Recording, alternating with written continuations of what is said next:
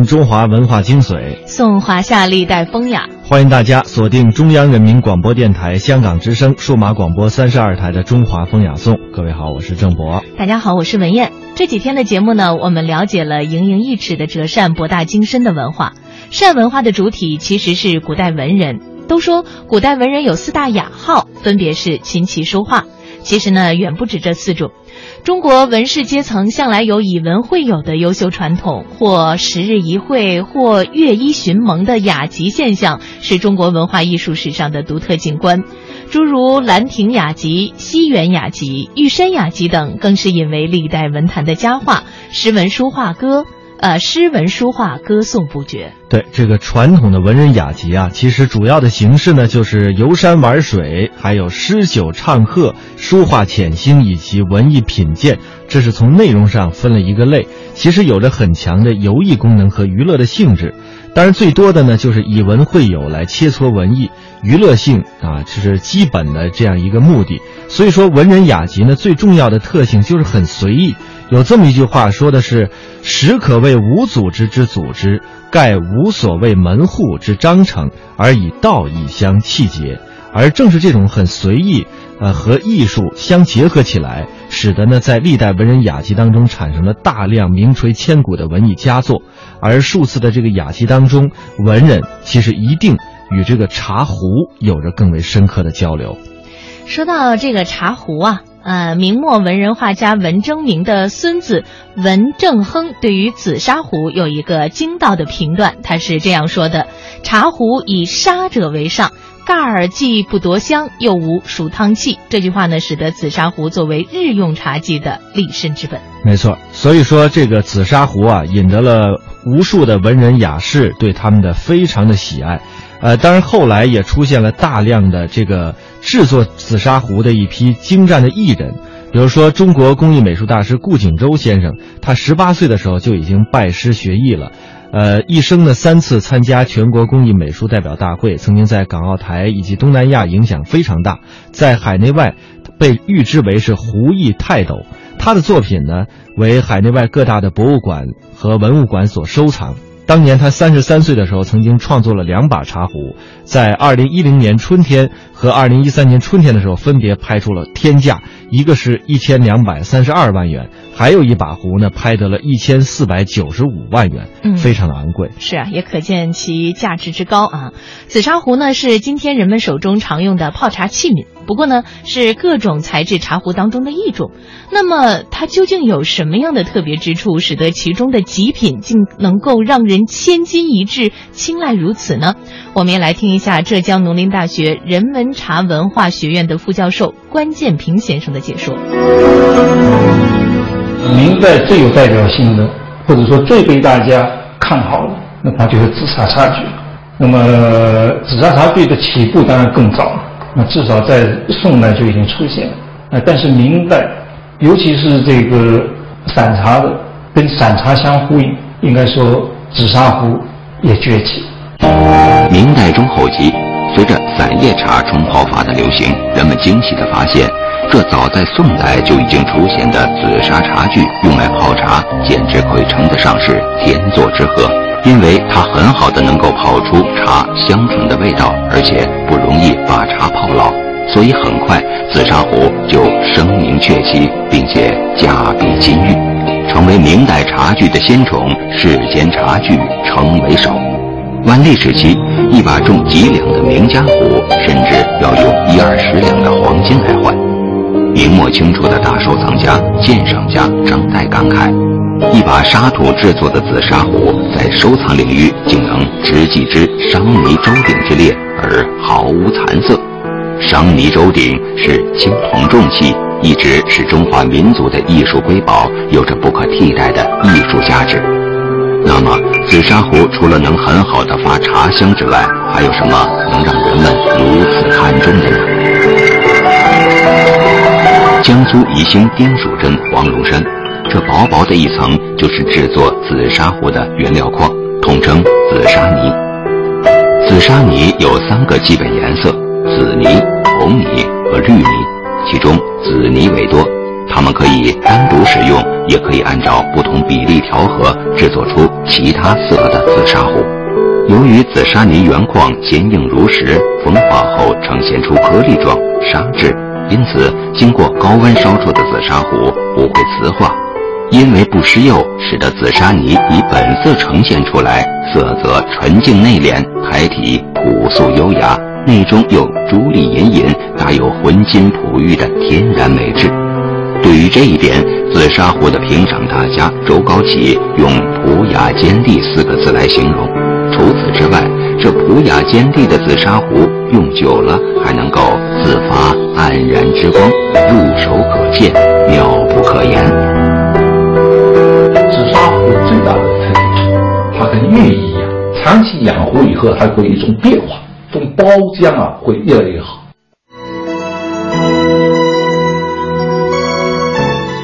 在江苏宜兴的吴氏楠木厅，这个地方呢，位于宜兴的太湖边上，在四百年前。这个茶人高手啊，周高启先生和他的好友吴氏，就是在这里玩壶饮茶。这不经意之间呢，当时就发现了紫砂壶还有另外一大妙处，就是紫砂壶啊，因为它自身的这种砂质，所以使得它透气性非常的好。那么经过这个茶和水的不断的浸润，主人的不断的擦拭，这个壶的表面逐渐会呈现出一种玉一样的温润的光泽。这种悠悠的光泽是毫不张扬也不造作的，谦谦和蔼，淡淡亲切，适度关怀，直气人心。有人就曾经用“恍似涟漪，胜似涟漪”之美来形容紫砂壶器物啊，久用之后这种如玉般包浆的这种光泽。那么这种美呢，又将紫砂壶浑金璞玉的这种本真的美质放大到了一种极致，因而令人爱不释手。在中国早期茶学、佛学、紫砂三界专业评论家周高启。字伯高，是江苏江阴人，博闻强记，工古文辞，撰有《读书志》《阳羡明壶系》等等。他将紫砂壶呢归入为书房雅供，而作为书房雅供，当然要造型到位，做工可爱了。所幸紫砂壶从创制之初便不离文人左右，也深受文人的影响。而紫砂壶最为文人痴爱的巅峰之作《慢生十八式》的作者陈曼生，自身就是清代著名的文人。那么，文人对于紫砂壶究竟有着怎样一种特殊的情感呢？我们来听一下中国工艺美术大师徐秀堂的介绍。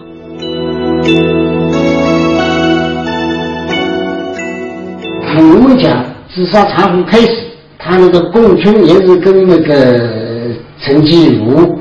到那个金沙寺去，他跟文人之间的关系也有讲，跟老和尚也有文人的这个喝茶的这个关系讲起来。石大兵呢到鲁东去，这个结合了文人以后，他把大的茶壶变成小的茶壶，他也带了文人的味道，是吧？那么到到陈曼生呢，他应该说他是用文人的意识来参与了紫砂的创作，所以。它这个设计的茶壶造型到它的名称，它都有文人的这种意识，包括它在茶壶上面写的书法、刻的字，它的文字的组合，它也有很多的这个文人的意识。从明代正德年间，贡春开启紫砂壶创作时代，大师辈出，佳作云集，造型多样。其中，这种模仿自然形态、有雕塑感的壶叫花壶，也称为花货。像这样只是光洁的几何形体的，则称为光货或光壶。而石大彬与清代中期的陈曼生等人，则是制作光壶的代表人物。一般看文人壶，特别是文人喜欢玩的壶，更多的是光货。从严格意义上来讲，光货更难做。为什么？它线条简单。功夫更深，看起来是工艺少，但是它更反映你做壶的底气，而这更受文人欢迎。花壶虽然能让人因为构思精巧、做工极致巧绝，但因为具象便限制了人们的想象；而光壶因其简洁的线面艺术，更能让人放飞思绪，心游远山。这或许就是周高启见到石大兵的壶时，不禁赞为妙不可思，还进一步感叹道：“极案有一句生人嫌远之思，前后诸名家并不能及的缘故吧。这里还有一个非常重要的一个内涵，就中国文人呢，他跟这个儒释道有关系。茶和禅既是行，所以坐禅者必用茶，品茶者必悟道。所以这里面是中国文人跟玩壶、跟茶是一个媒介，跟禅是一个媒介，是跟中国人的清、中国文人的清高和他的一种寄情于山水的情怀是个难题。一把精道的紫砂壶摆在眼前，人们可以感受到古朴、圆润、沉静、内敛、简洁、闲逸、平实、温暖、红灵、大方、含蓄、雅淡。所有这些，也正是文人们最理想的人格诉求。何况一把注满茶汤、香气蕴藉的紫砂壶，还是文人化人境为诗境，与茶、禅、山水万物相连的媒介呢？每天一小时，请随我们走进大观园，感受红楼儿女的情怀；每天一小时，随我们坐进白鹿书院，听朱子的治家格言。每天一小时，可邀李白品美酒，白居易赏梅花。今天这一小时，你来了吗？这里是中央人民广播电台香港之声《中华风雅颂》。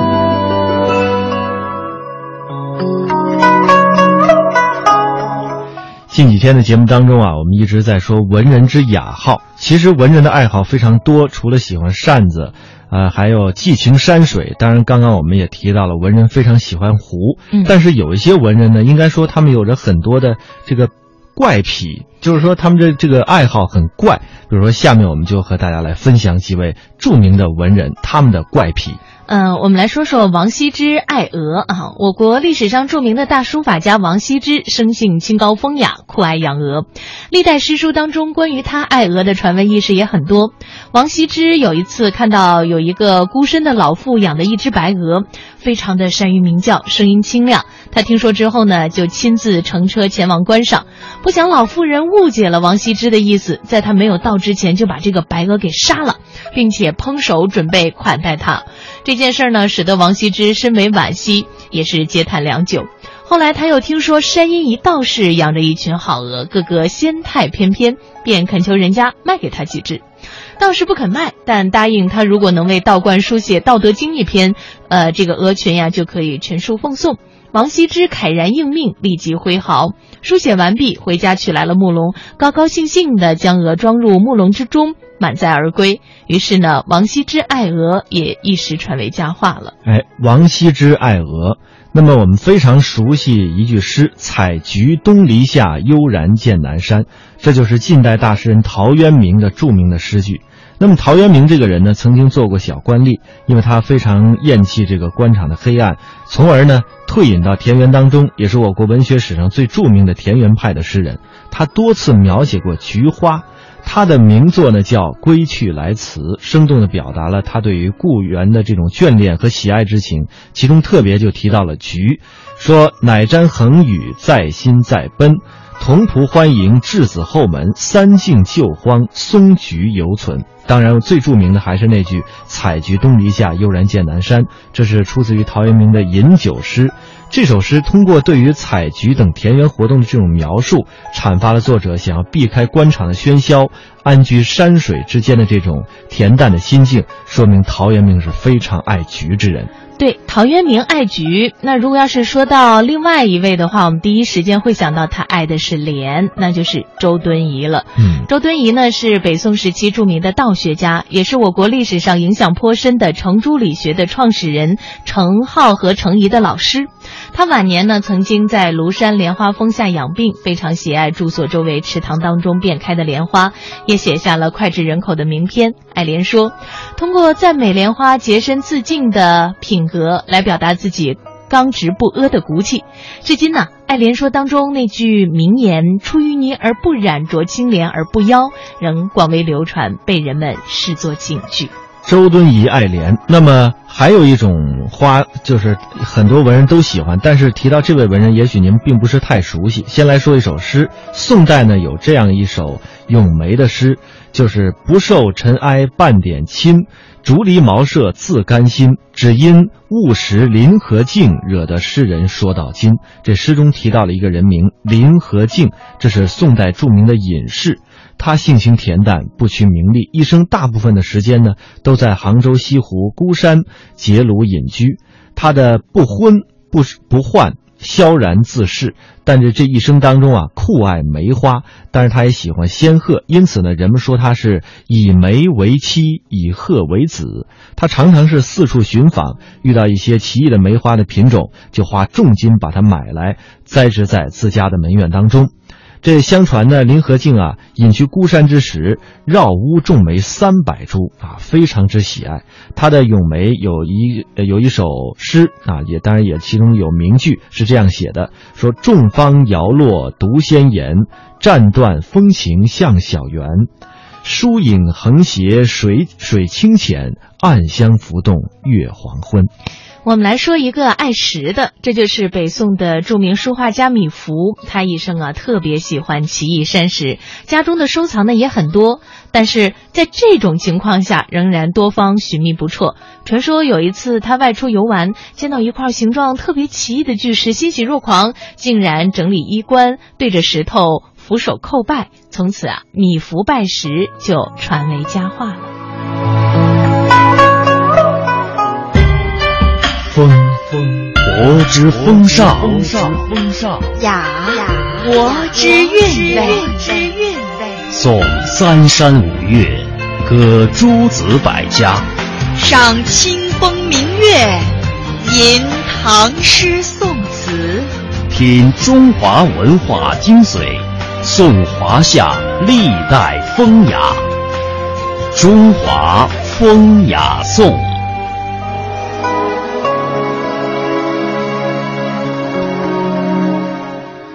很多文人啊都喜欢用紫砂壶来泡茶，还是那句精道的评断，说茶壶以砂者为上，盖既不夺香，又无熟汤气。呃，应该说中国是茶的故乡，当然也是茶文化的发源地。古人特别饮茶，重于。重在一个品字，这个品茶之道呢，就在于精神上的愉悦。当然，不仅体现在对茶叶的要求上，更注重于茶气。所谓这个茶以清心，气以载道，就是这样的一种境界。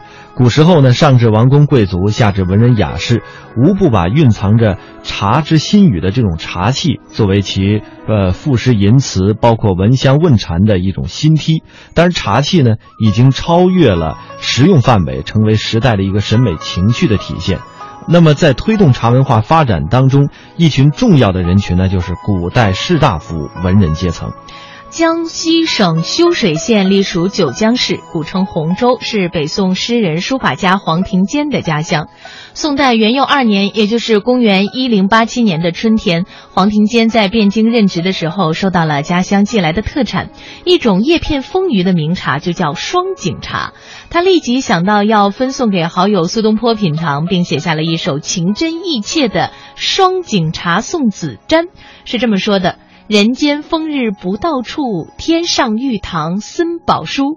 想见东坡旧居士，挥毫百壶谢明珠。我家江南摘云鱼，落为霏霏雪不如。为君唤起黄州梦，独载扁舟向五湖。诗人以宋茶表达自己对于苏轼的真挚情谊，并借机含蓄地规劝友人要吸取教训，好自珍重，不要忘了被贬黄州的旧事。双井茶联系着苏轼与黄庭坚的情谊，在品茶的同时，他们更珍重的是彼此间惺惺相惜的友谊。和苏东坡、黄庭坚一样钟爱双井茶的，还有一位，那是位列唐宋八大家的北宋的著名文学家、政治家欧阳修。欧阳修啊，与同时期的现实主义诗人梅尧臣相交甚笃。两人呢，经常切磋诗文，共品新茶，并且是唱和酬答，交流品茶的体验。在欧阳修给梅尧臣的这个诗当中，有这样的句子，说：“泉干气节，天色好，座中简则客一家。”欧阳修认为什么呢？品茶不仅需茶心，还需这个水干、气节、天朗、客家。这此呢，呃，都达到了这些条件之后，才可以达到一个他理解的真物有真赏的境界。那么接下来我们听到的是中国社会科学院历史研究所沈冬梅和中国农业科学院茶叶研究所的副研究员于良子，他们将为您讲述中国文人和茶的深厚渊源。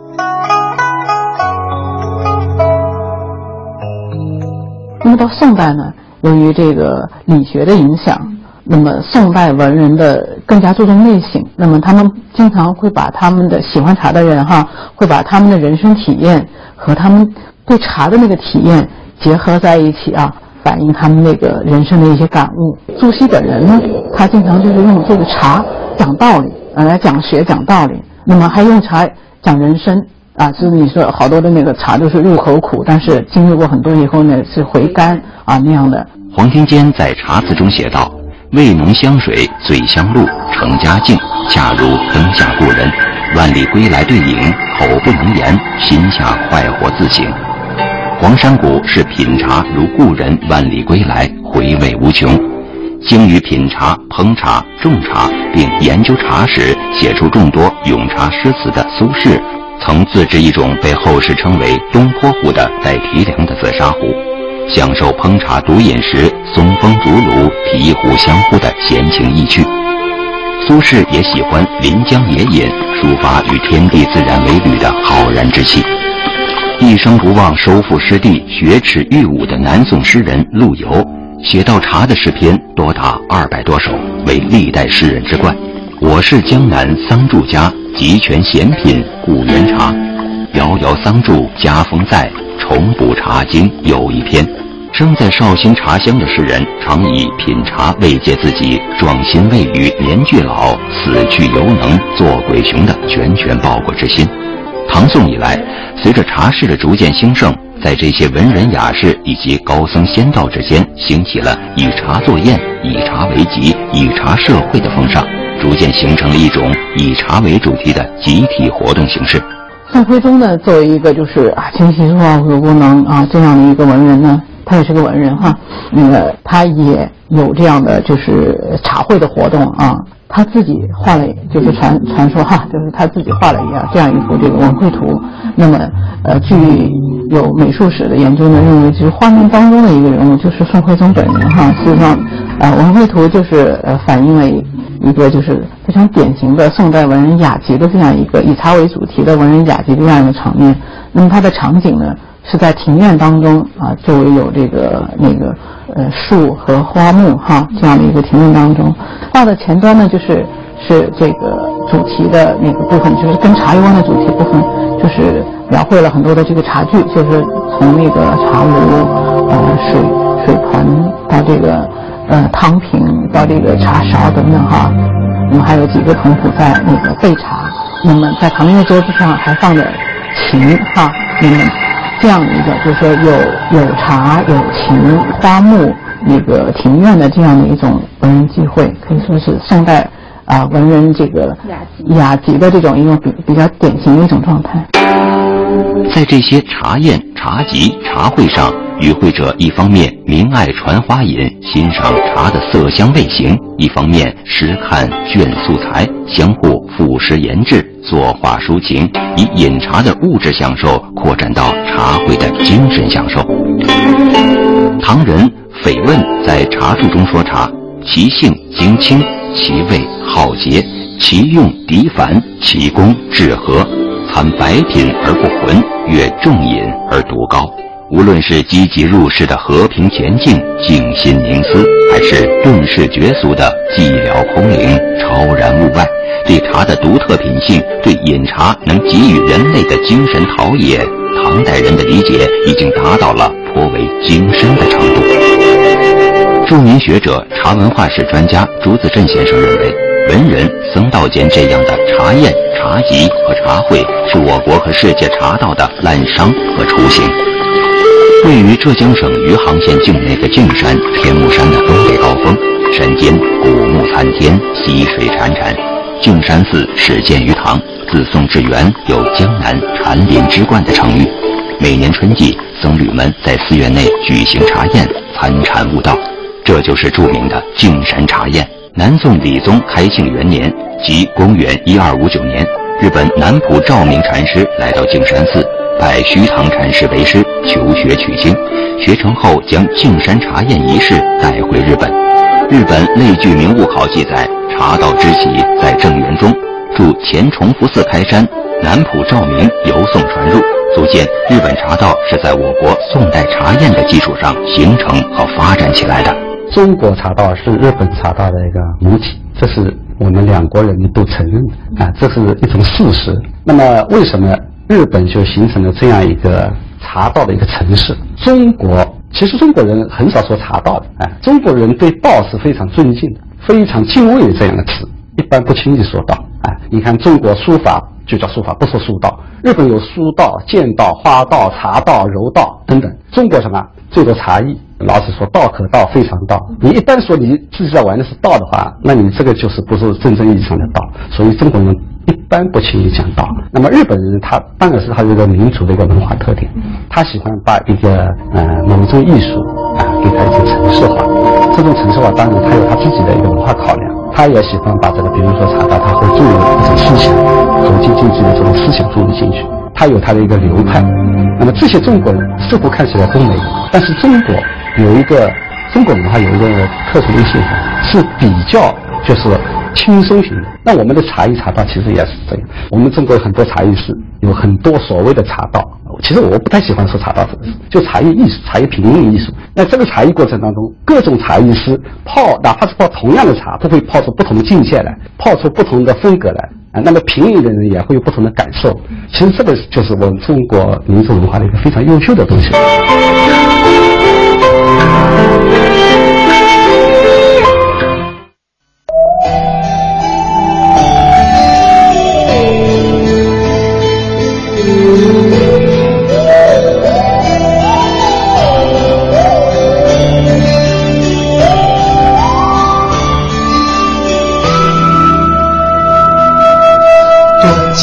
小小的茶杯，敬上一片真心真意。我共舞茶，清香的共舞茶，这是潮汕人热情好客这里，这是潮汕人真情待人这里。哦，共舞茶，清香的共舞茶，淡淡清香飘四季，淡淡清香满四季。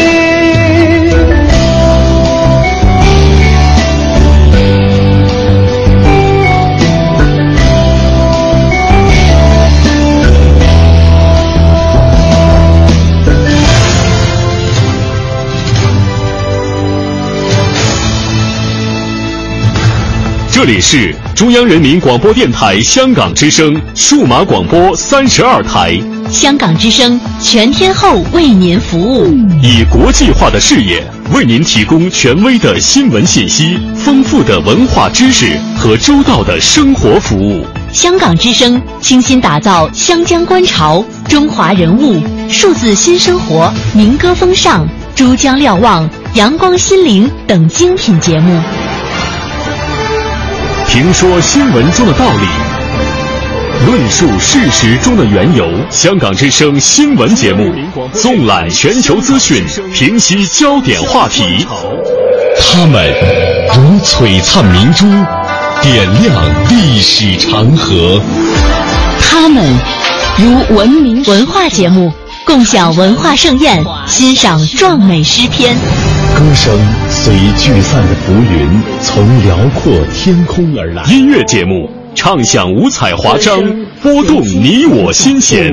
从旷野大地而来，纵观生活大千世界。世界。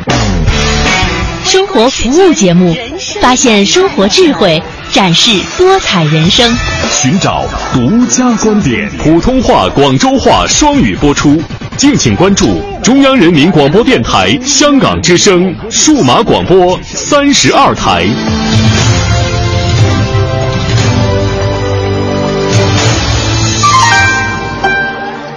一支毛笔，千古文人写情思；一池翰墨，数代画家绘丹青。在这里，感受笔墨中国。一砖一瓦，凝聚悠悠岁月情；一草一木，讲述风云变幻事。在这里，感受山水中国。一支昆曲，以律之声起江南；一首秦腔，三秦大地齐和鸣。在这里，感受音律中国。您现在正在收听的是中央人民广播电台香港之声《中华风雅颂》。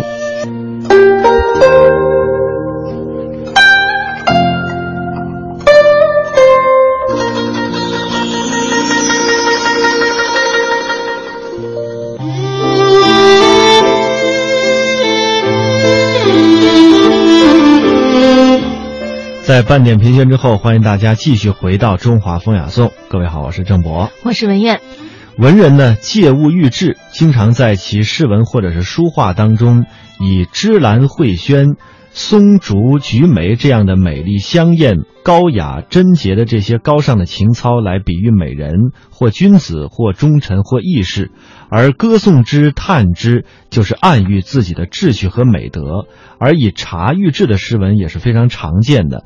我们都说，这个品茶不仅给我们带来的无限的情趣，而且呢，能够满足自己的需要，这种超脱感和心理、精神上的这种愉悦之情。都说借茶言志来抒发情怀，当然这也是品茶艺术当中借以表现自己的重要形式之一。比如说白居易，他在石后这个茶诗当中就充分表露了他的淡泊情趣和他处事的哲学。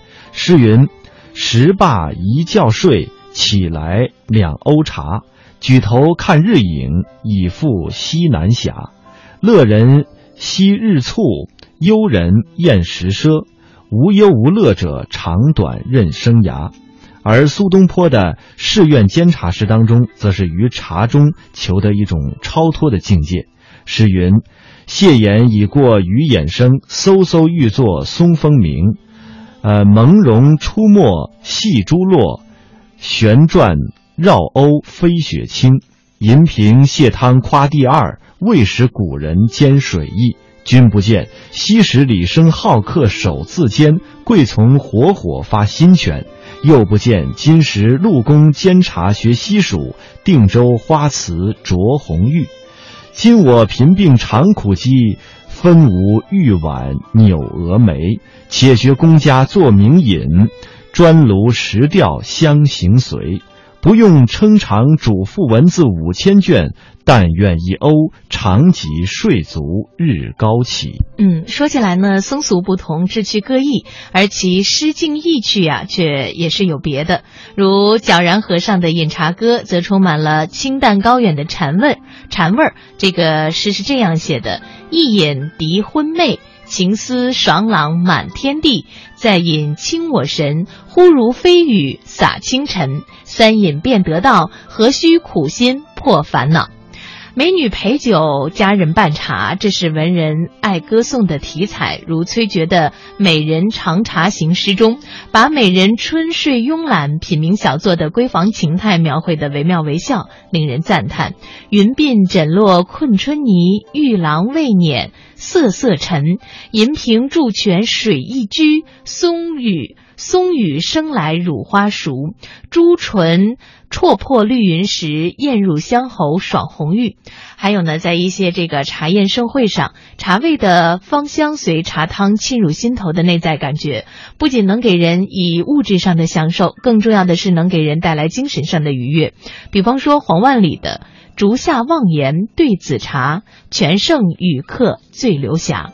晨心洗尽性难尽，一树蝉声片影霞。”这些诗句呢，歌颂茶的艺术美，给人带来的身心享受，读来真令人赏心悦目、回味无穷，而又赞叹不已。那接下来的这个专题节目呢，会使我们香港的听众朋友更加深入的了解中国古代文人和现代文人与茶的不解情缘。我们也来听一下本台曾经的获奖节目《文韵诗情》。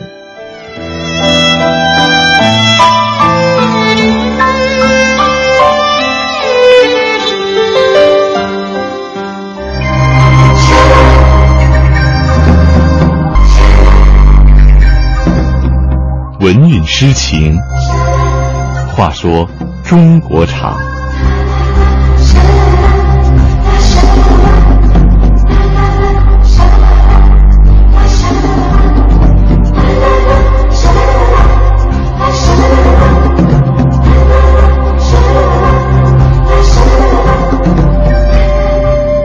我们中国人喝茶讲究随意，大杯子、大碗、小杯子、茶壶，对不对？瓷壶、紫砂壶，根据每一个人身份、环境，造成了不一样做法。我呢，二十四五岁开始喝茶的，以前刚开始喝呢，就是喝这个老人茶，台湾叫老人茶，就比较浓的，像现在一样。我们的方式很多了，对我来讲啊，就是谈朋友，跟他聊天，然后呢，我喜欢茶壶，慢慢呢收集茶盘，所以茶应该是我每天都要喝，每天都要喝，一天不喝茶就觉得恐怕不太舒服。四川人喝茶是饮文之意不在茶，明白？他也喝，但他目的不是喝茶，他目的是聊天儿。茶馆里面摆龙门阵，谈其他东西，所以他茶只是他的一个载体，一个引子。这个我十七岁离开家，就从小喝的功夫茶。当时离开家完以后，就是就离不开这功夫茶。嗯，哎，我们的朋友哈，这个只要是在外面见到的老乡、潮州人，特别是如果到他家这个做客，那肯定就是首先招待这个功夫茶。我虽然是北方人啊，但我特别好茶。一有了好茶呢，我就迫不及待的就想尝一尝。有时候呢，我是约上一两个朋友来一起尝；有时候啊，我就等不及了，就赶紧冲上一杯，先尝为快。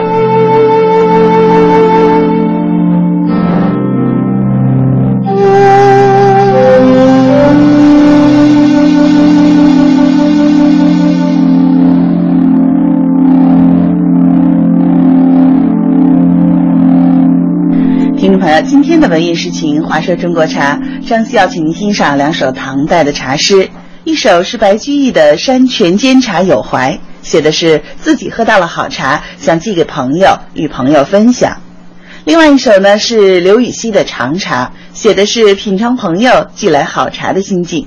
我还特别邀请本台资深编辑西村和我们一起来欣赏这两首茶诗。听众朋友好，我是西村。很高兴跟大家一起欣赏茶诗。嗯，我们首先呢，请大家一起来欣赏白居易的《山泉煎茶有怀》。首先，请大家听一听杨昶为您朗诵的这首诗。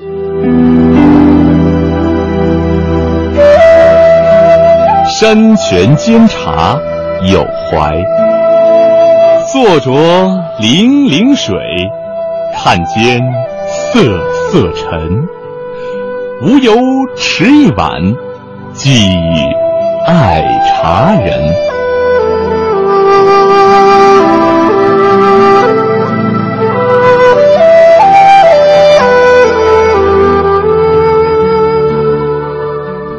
好，听众朋友，大家刚才欣赏到的是杨昶为您朗诵的白居易的诗《山泉煎茶有怀》。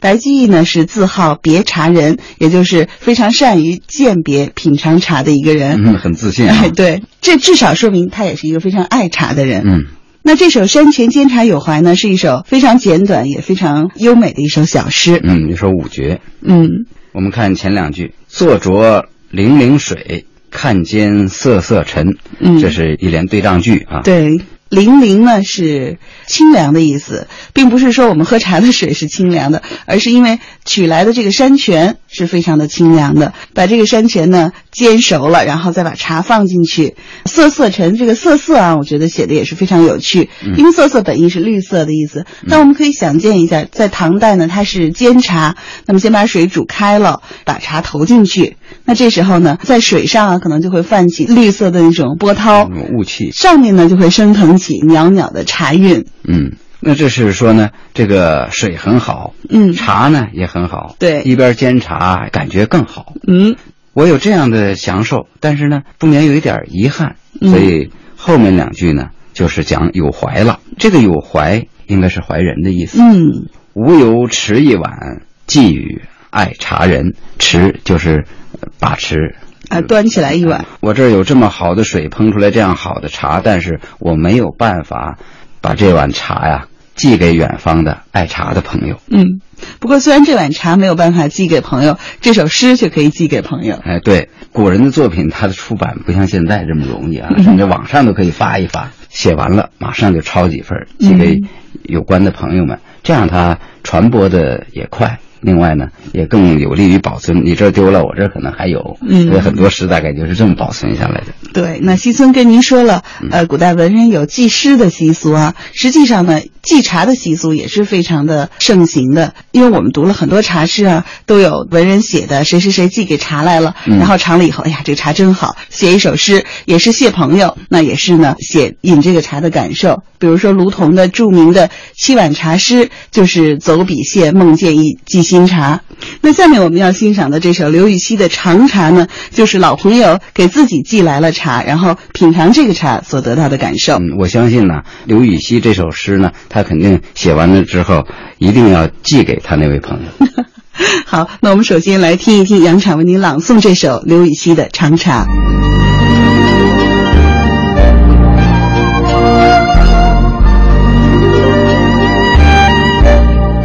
长茶，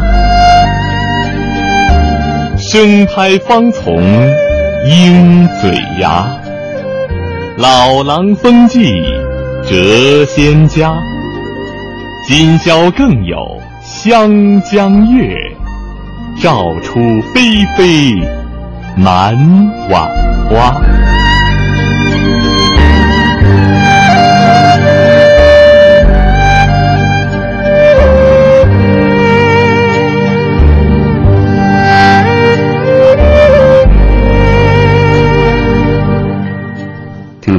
刚才您欣赏到的是杨敞为您朗诵的刘禹锡的一首诗《长茶》。嗯我们先看头两句：生拍方从鹰嘴牙，老狼风纪谪仙家。生拍，生就是生活的生，对拍呢就是打拍子的拍，嗯拍打的拍。对，嗯这就涉及到唐代的制茶的方法了。嗯因为我们刚才跟朋友们讲了，唐代是煎茶。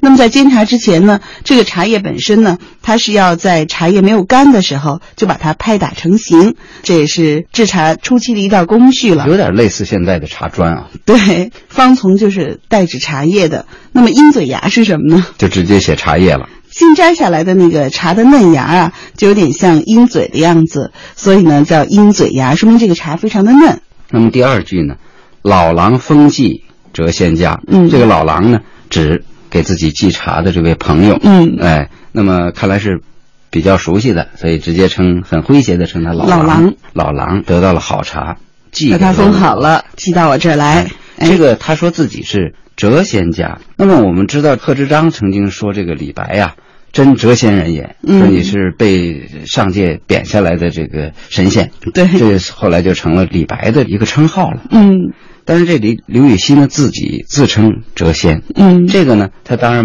不是自高，也不是比李白，而是也是用一种比较诙谐的手法来写的。这个谪呢，他指的是说自己啊屡次被贬谪，嗯因为刘禹锡是仕途非常的不顺。对，他是二王八司马之一嘛，嗯呃，被一贬再贬，过两年放回京城以后，因为写了一首诗呢，触怒了当朝的这个权贵呢，结果又被贬了，嗯仕途总之很坎坷。但是呢，他并没有消沉，他斗志呢，就是跟这个保守势力的这个斗争的斗志呢，依旧是很昂扬。我不怕你们。那么你不是把我贬谪了吗？贬谪了，我在被贬的地方，一方面我为老百姓这个做一些好事，另一方面我可以自得其乐。对，贬谪了，我也是个神仙。嗯，所以说呢，他自称谪仙。对，我想这个谪仙，可能这个仙啊，还有一种理解，因为你看，我们知道萧然的茶诗里面说到三碗便得道哈，嗯那就说的是喝了三碗茶就可以成仙。那卢仝的七碗茶诗里也讲到，他饮了七碗茶以后就两夜唏嘘清风生了。虽然刘禹锡的仕途很不顺，但是呢，因为有茶有好茶为伴，也可以聊以自慰了。对，那么我们看后两句。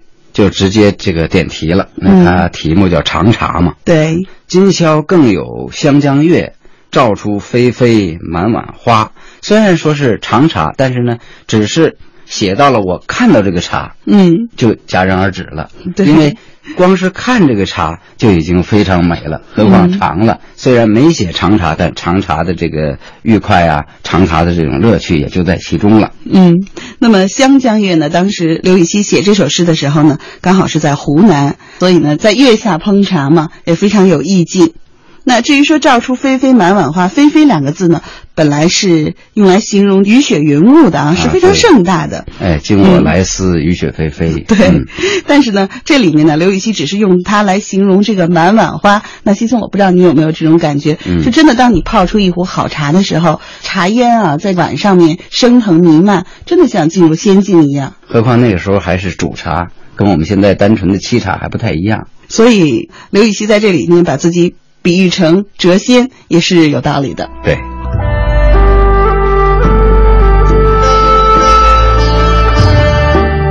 中国人爱茶，从古至今；中国人喝茶，从南到北。爱茶者说，当代人与茶的不解之缘。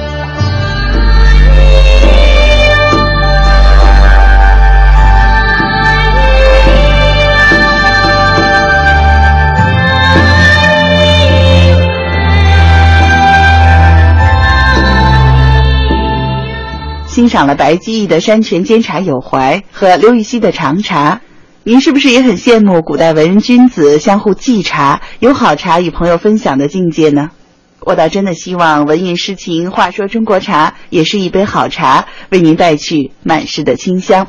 海潮出版社的主编林道远先生是十七岁就离开了家乡的潮州人，离开了家却离不开功夫茶。即使在火车上，潮州老乡也能泡上功夫茶，喝个痛快。因为我们那个在家乡，这个我只要到了那个朋友那去，那首先就是茶具拿出来嗯来泡茶，这是很奇怪一个潮州人，这是一种这个呃完全已经融入到血液里面一种习惯了，功夫茶，哎，这个这很奇怪，改不了的。就我在去年这个国庆节我回家以后返回北京，在龙川这个换这个金九线的时候呢，上去以后就跟我这个一样下铺的一个人，一个小年轻，哎，两句话一一听这个是老家乡，哎，嗯。就我一讲，我们这个有个特点，听到乡音就立马就很亲亲近，嗯。就像这个熟人似的，都在下铺嘛，就是聊起来，没聊几句话，这个小年轻说：“哎，等我们我们泡功夫茶喝吧。”我当时刚奇怪，这个这个车上怎么泡功夫茶？因为功夫茶的特点就是茶道。哎，他就从这个行李包里面拿出一个纸盒，里面就拿出一个壶，这个壶就很小，这个壶就是就像个西红柿那样的。那么还有两个小茶杯，就这么简单装在一个一个盒里面。结果当时他就用上面有一个放水果皮那个盆儿，就当底座啊，嗯这样的话就打了一壶开水，嗯就泡起来。我看他又很精通这个怎么烫的，他这一套弄完以后，哎呦，喝起来就感到呃挺过瘾。嗯我们两个就就在火车上就喝起来了，嗯边喝边聊。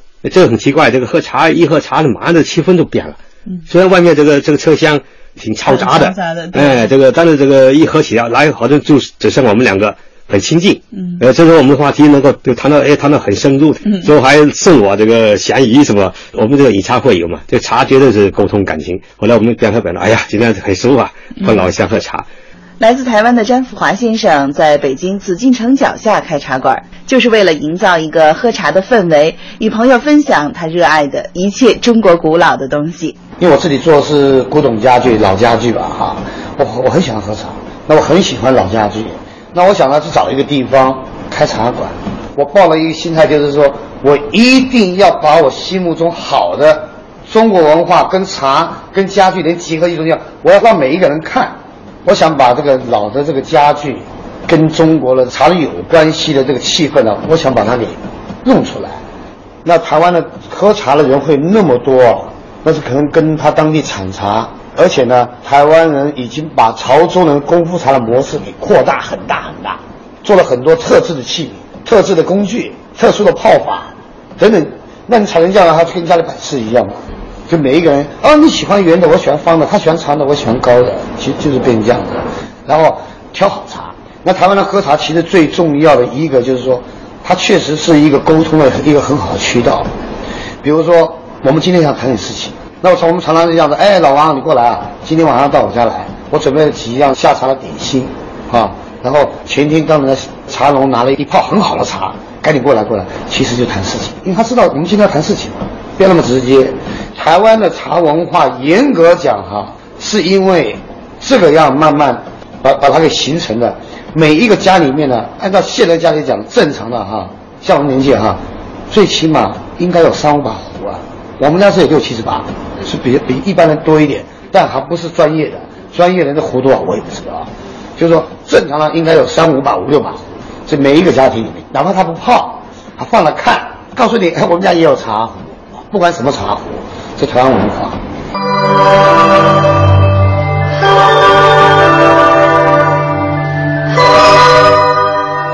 皎然炼茶情未已，炉铜七碗清风生。苏轼家名比佳人，陆游茶诗续茶经。文人茶趣，为您讲述文人爱茶的故事。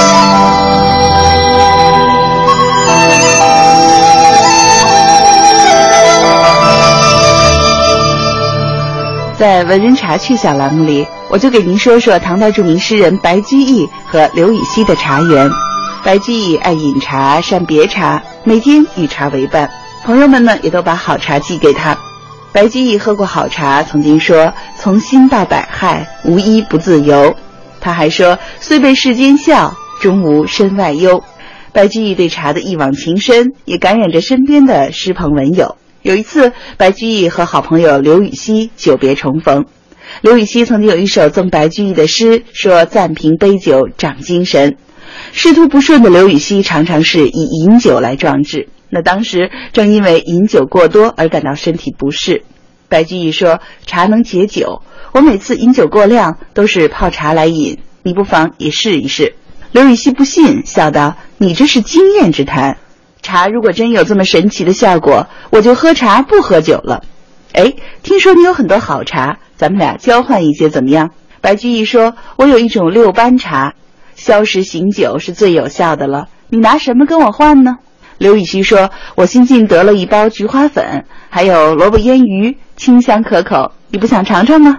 于是刘禹锡就用菊花粉和萝卜腌鱼换得了白居易的两包六班茶。烹煮品饮以醒酒，这就是刘禹锡换茶醒酒的故事。不仅记录了刘禹锡与白居易的交往，更重要的是反映了唐人以茶解酒的习俗。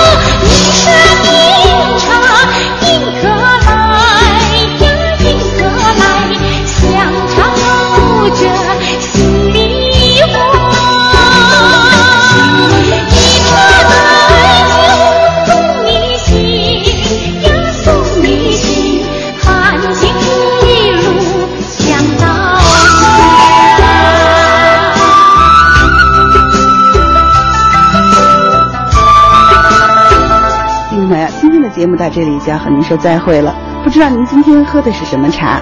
在文艺诗情、话说中国茶的陪伴下，您是否喝出了别样的意境？伴着一缕茶香，希望文艺诗情、话说中国茶节目带给您更多的美好的感受。听众朋友，明天再会。